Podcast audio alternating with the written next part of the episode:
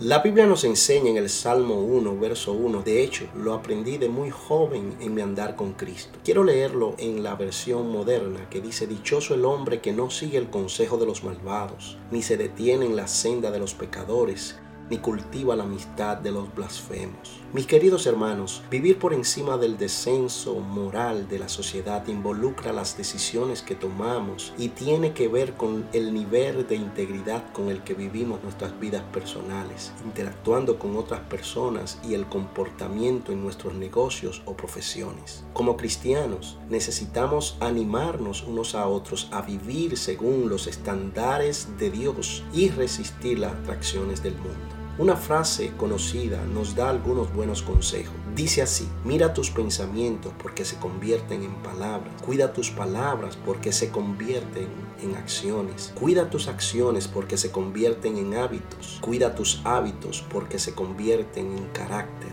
Mira tu carácter porque se convierte en tu destino. Uno de los grandes dones de Dios para la humanidad es el poder de elección. Si queremos disfrutar de las bendiciones que Él tiene para nosotros, tenemos que elegir un estilo de vida que se alinee con su palabra y sea consistente con los valores establecidos en ella, no con alternativas que reflejen los valores constantes erosionados del mundo.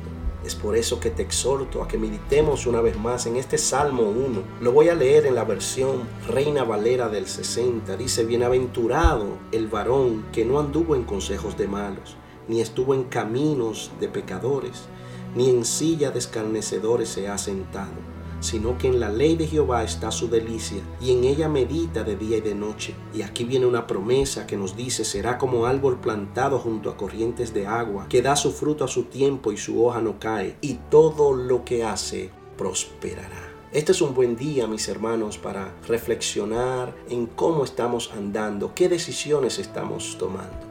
Es por eso que te exhorto que tomes hoy las decisiones de servir a Dios por completo, poniéndolo a Él en todo lo que haga. Quisiera que meditemos un poquitito acerca de cómo estamos orando. Quisiera guiarte en una oración en el día de hoy y que le pidas al Señor, Señor, no quiero vivir por los estándares del mundo, sino por tus caminos, que son los mejores, y por las enseñanzas de tu palabra, ya que solo a través de ella podré servirte realmente y glorificarte. Dios te bendiga, yo soy el pastor Carlos Ureña de la iglesia Manantial de Vida.